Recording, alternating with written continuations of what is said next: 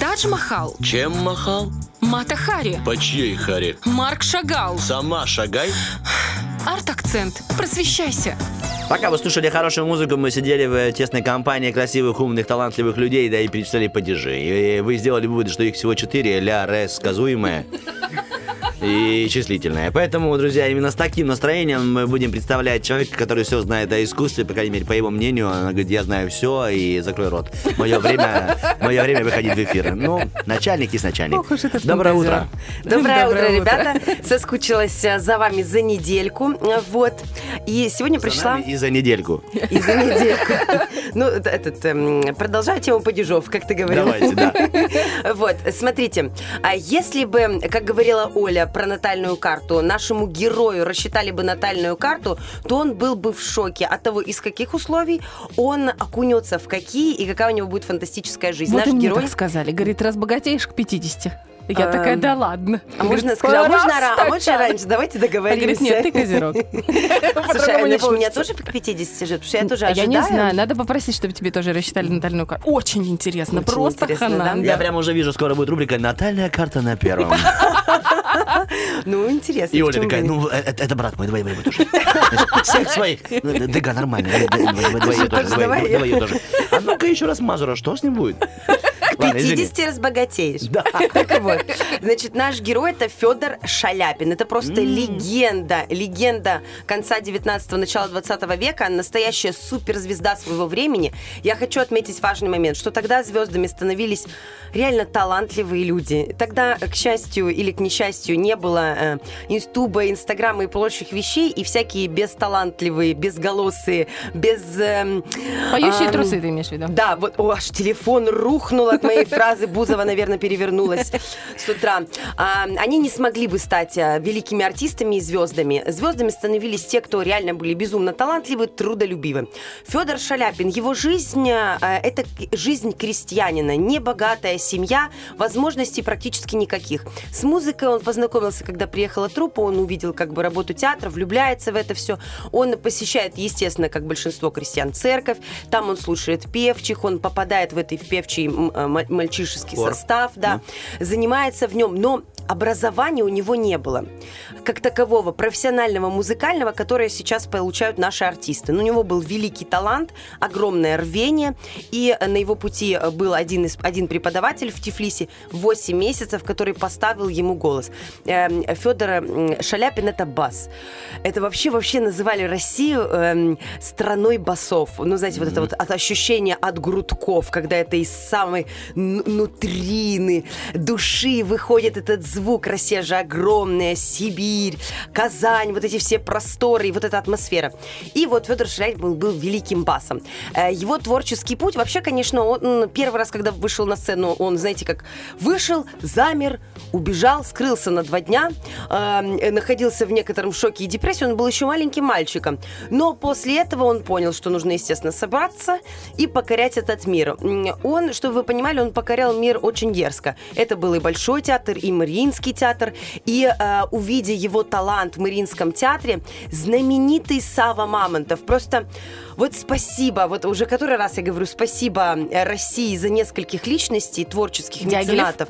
Дягилев, А, я помню. а, э, Третьяков, а, Морозов и Мамонтов. Спасибо за этих людей, потому что именно эти люди помогли великим талантам развиваться, существовать на какие-то средства и продавать свои работы, продавать свой талант, выступать на сцене. Именно благодаря им все это складывается. И Сава Мамонтов, увидя Федора Шаляпина в Мариинском театре в некоторых ролях, а ему на тот момент еще не давали большие роли, потому что, ну, как бы, эм, как сказать, Россия полнилась талантами, и нужно было завоевать свое место под солнцем. И вот э, его замечает, замечает Сава Мамонтов, выкупает его из императорского театра. В смысле Это выкупает? гонорар. Он- он был Ну, на контракте. на- нет, он на контракте был. А. А, и чтобы забрать с контракта, нужно, естественно, было по- заплатить неустойку. Он забирает его в свой частный театр в Москве. Это звучит вообще потрясающе.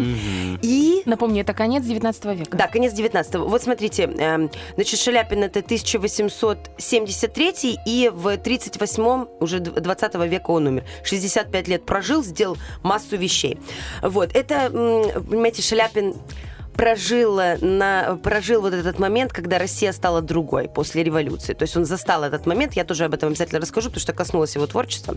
Значит, он попадает к Саве Мамонтову. На тот момент еще все мирно, все прекрасно. И именно здесь раскрывается его талант на полную катушку, потому что он получает знаменитые роли, величайшие, которые сделают вообще имя, имя Шаляпина в мире. Это Борис Годунов на музыку Мусорского. Я, кстати, хочу следующую нашу встречу посвятить именно этой опере. Потому что это настолько важная опера вообще на русской музыкальной сцене. О ней нужно знать, нужно понимать, о чем она, и поэтому мы с ней, э, о ней с вами поговорим на следующей встрече. А, значит, э, к Шаляпину попадает в руки, значит, Борис Годунов, Иван Сусанин, эм, Мефистофель э, и все потрясающие роли, которые сделают его. Он, кстати, э, не просто оперный певец, он великий драматический актер. Есть его записи, даже сейчас на Ютубе их можно посмотреть, как он фантастически играл Дон Кихота. Это, ну, э, Дон Кихот это будет уже в дальнейшем его европейская, в его европейскую э, часть жизни, но это, фан- э, это главное не нажимай Прохор, пожалуйста. Забиваем только просто. Это, вы знаете, что обидно? Когда ты пишешь Шаляпин, выбивает вот этого мальчика-попрыгайчика, а не великого русского баса. Вот, поэтому лучше начинать с Федор и потом Шаляпин. Да, Кстати, когда, написано, когда забираешь Шаляпин. Федор, первым выходит почему-то Бондарчук. Хотя ладно, он прекрасен, тут ничего не будем говорить. Он такой лысенький. Вот, он, он прекрасен вообще. Он такой лысенький. Как тебе комментарий? Ты знаешь, у Ты всех... видела его фильмы? Не-не, ну он такой Я лысенький. тебя бородатеньким назвала. Просто Ой, ему лысенький, идет лысина, в Я отличие не- от некоторых. Я не спорю, но это не мое желание, поверь. Не твое желание быть лысеньким? Не мое желание Ну, быть лысым. ты сам. Ну, потому что пора. Давайте вернемся к талантливым людям.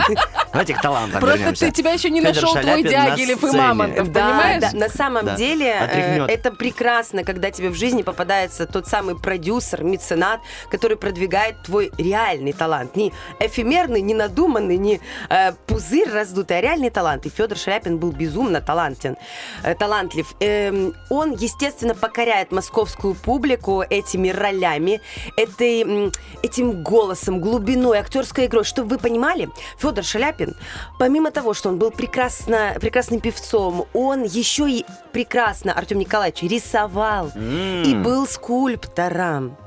Да, он был безумно талантливый, вот такой многогранной личностью. При этом он обладал таким, знаете, нравом, характером. Он никогда не платил за себя в ресторанах. Ух ты. Всегда платили за него. Кстати, этой, этой же чертой обладал знаменитый русский и зарубежный балетный, балетный артист Рудольф Нуриев. Он считал, что за его талант как бы должны вокруг платить. При этом, чтобы вы понимали, богатые люди, да, но бедным он всегда был готов помочь. Это важный момент, чтобы вы не думали, что он некий сноб. Нет, да, он считал, что, а, извините меня, за бесплатно только птицы поют, ему нужно было платить большие гонорары, он прекрасно зарабатывал. Но что касалось помощи кому-то, допустим, во времена революции, быстро на секунду перескочу, он за свой счет открыл, открыл два госпиталя. Он был это... на стороне белых или красных? Ой, он, как и все, не понимал, где вначале быть, но, естественно, он, как только красные э, взошли на власть, он сразу понял, что все плохо, и нужно бежать. Сейчас мы туда, сейчас мы туда Ну, прости, нырнем- я нырнем. так перепрыгнула. Не-не-не, спрашивайте, говорите, говорите, говорите. Так приятно поговорить с умными людьми. Поэтому я, говорит, общалась бы лучше с зеркалом. Так, кстати, говорит мой муж мне всегда. Иди поговори с зеркалом. Я ему начинаю что-то в захлеб рассказывать. Он, и он- я вижу, я его теряю. Я говорю, Саш, так приятно говорить с умными людьми. Он говорит, иди к зеркалу. Вот. Эм, Ну, как бы, ладно, минутка. Минутка, шутка, минутка. Значит, эм, и Федор Шаляпин, вот эм, значит, в ресторанах за себя не платит. Он всегда говорил, а пойдемте это отобедаем. Уже, знаете, голод проснулся. Он же был высокий, Здоровый красивый такой, мужчина, медведь. настоящий, дородный, русский такой человек.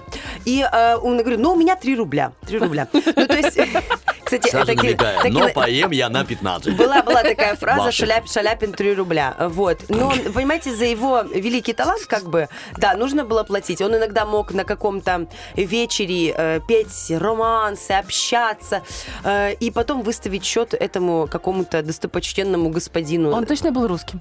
Он был русским. Он просто человек из глубинки, который поднялся сам и заработал себе имя сам. Он даже перед императором не робел. И перед советской властью не робел. А это было м, крайне непросто показать вот этот свой настоящий характер. Говорили, что э, на Руси есть царь-батюшка, царь-колокол и царь-бас.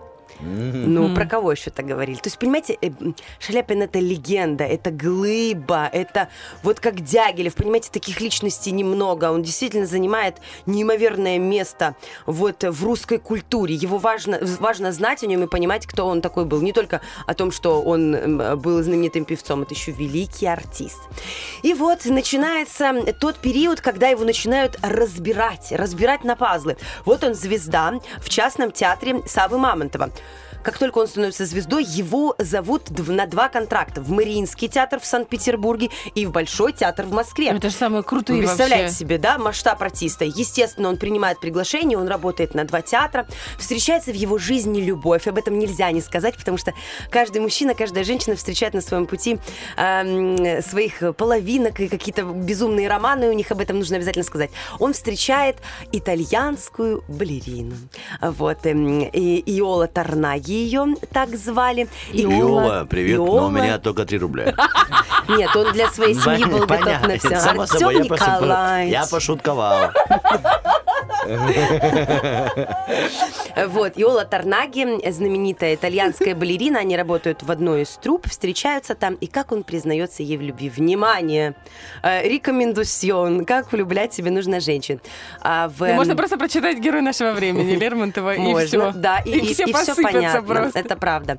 И э, он выходит на сцену, у него происходит спектакль Евгения Онегина, и там есть фраза «А, «Онегин я скрывать не стану, э, я люблю Татьяну», ну так, в двух словах. А он выходит и говорит «Онегин, я клянусь на шпаге, безумно ли я, я люблю Тарнаги». Выстроил рифму. Чтобы вы понимали, она в этот момент находилась в зале, рядом с ней сидел Сава Мамонтов, она ни слова не понимала на русском, потому что она была итальянка. Она слышит Тарнаги, Мамонтов ей шепчет на ухо, в- э, э, да, Мамонтов шепчет на ухо, что в вас влюблен сам Шаляпин. Можно, подожди, можно... э, щас, да, я- да, да, То есть это было обычное выступление? Да, это был Ну, как бы спектакль, полноценный, да. И все ждали, что он скажет. Одну а он фразу сказал... он сказал другую, и спектакль продолжался дальше. Обалдеть. Но вы понимаете, из зала, это, ну, она же женщина. она Да, конечно, конечно. посыпалась. Все, все, все. Артем запомнил, да? Схема работает и в А, 21 Надо веке. говорить именно имя Тарнаги или может другое? Пожалуйста, объясните. Если ее зовут Галина, мне можно тоже говорить Тарнаги. Любой. Просто это, ну, представляете, как это красиво. Ну Это не смс не, ну, не знаю, не какие-то такие вещи банальные в интернете. Это какие-то очень возвышенное признание в любви, естественно. А, их связывает большой роман, у них будет семья, пятеро детей, а, большая любовь, и она оставит свою творческую карьеру полностью, посвятит себя семье и Федору Шаляпину. У них будет боль- большой дом, в котором постоянно будут артисты. Вы понимаете, у них в гостях был Рахманинов знаменитый, потрясающий композитор, его фортепианная музыка, это просто для меня какой-то космос. А, художники, Коровин, Серов, ну, это, это настоящая богема, это элита, это лучшие люди своего времени. А, у них будет одна драма в семье, которая немножко расколет их семью, один из их э, детей умрет от аппендицита в маленьком возрасте. Э, Шаляпин будет настолько страдать, что он будет вообще в одной секунде от самоубийства, чтобы вы понимали, насколько это был чуткий человек в плане семьи. Он дал своим детям все. Образование, любовь. Он всегда с ними, с ними разыгрывал спектакль. То есть он был прекрасным отцом. Но они прям вместе были до конца? Нет, я вот сейчас хотела продолжить. Почему? Почему нигде не бывает до конца? Раз и навсегда. Только в сказках.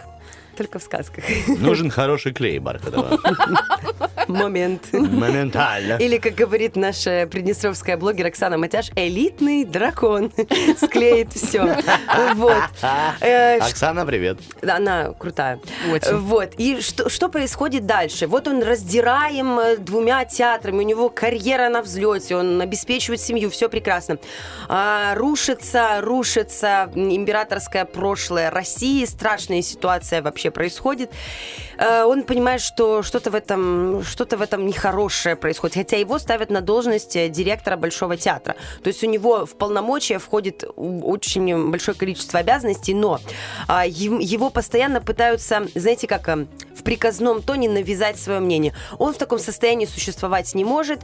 Эм, встречает он другую женщину Марию и таким, ну, не будем подробностей, но получается Да так, нет что уж, он, давай, что? он будет жить на две семьи. Одна семья будет в. Петербурге, другая в Москве. Всего у него будет, по-моему, около 9-10 детей. Всех он будет обеспечивать, он как бы никого не обидит.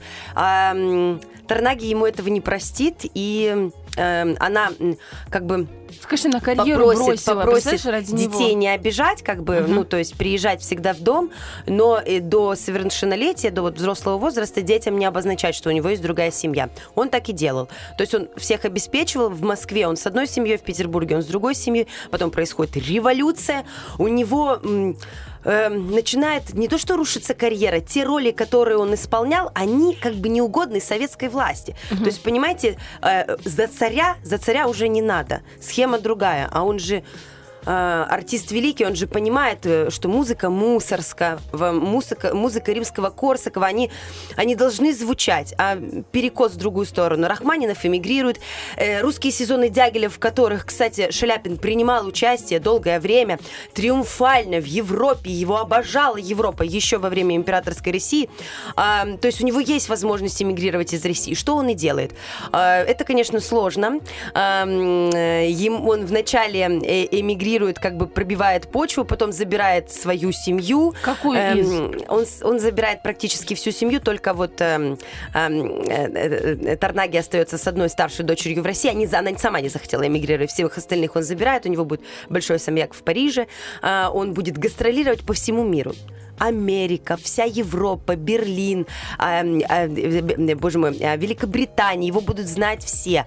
А, на тот момент уже появляются вот эти гранд-записи, и появится его знаменитая роль Дон Кихота, фантастическая, просто какая там актерская игра. Что вы понимали, он всегда в театр приходил заранее, вот за 3-4 часа, чтобы наложить грим, чтобы пройтись по сцене, чтобы проверить, все ли готово. То есть он артист, который прогружался в гол- с головой в свою работу, он, ам, он относился очень ну, скажем так, дерзко и, и с, с такой, знаете, железной русской рукой ко всем, кто был несколько, э, несколько расслаблен на сцене. Он был груб, он мог э, э, огрызаться и с дирижерами, и с музыкантами, и с работниками сцены. То есть он понимал, что артист это человек с большой буквы, и то, что происходит на сцене, это священно. То есть здесь должны все работать на максимум. И он, да, он был дерзок. Он был дерзок, он мог ругаться, он мог из-за одной какой-то мелочи, допустим, была ситуация, когда у его, у него, он любил, когда все натурально, когда максимально детализированный костюм, грим и все остальное. И когда у него на костюме вместо натурального кружева было что-то что искусственное, он как бы устроил, устроил Скандал, скандал, да, потому что это не натурально, это не так, как должно быть. А, вся его жизнь – это сцена. А, он пел очень много русских романсов, он до конца любил Россию, но с 20, по-моему, шестого года э, до конца своих дней, вот до 38-го, он таки не вернулся на родину, а, потому что он понимал, что он, если он вернется, то он все, он потеряет все на этом. Он очень дружил с Максимом Горьким, но когда Максим Горький его позвал в Россию в тот момент, когда в России была разруха, и уже царствовали большевики, он ему этого не простил и перестал с ним общаться. Вообще он, честно говоря, очень быстро забывал друзей. Э, Может быть, потому что был сильно занят и не было времени у него думать обо всем об этом. Может быть, потому что это была такая некая черта характера. Отрезал и забыл, и у меня одна минута. Значит, эм, Мы эм, просто так заслушали, что я даже на часы не смотрю. он Так получал интересно. баснословные гонорары э, не- абсолютно заслуженно, потому что он был великий артист. Умер он от страшной болезни. Не хочу ее называть, я просто хочу говори. оставить вам в памяти великую личность, который изменил а, мир оперной сцены, и все басы после него ориентировались именно на его пример. Это была Саша Дега, которая тоже зарабатывает баснословные гонорары и тоже э, по делу. Если бы... Утренний фреш. Уф, какие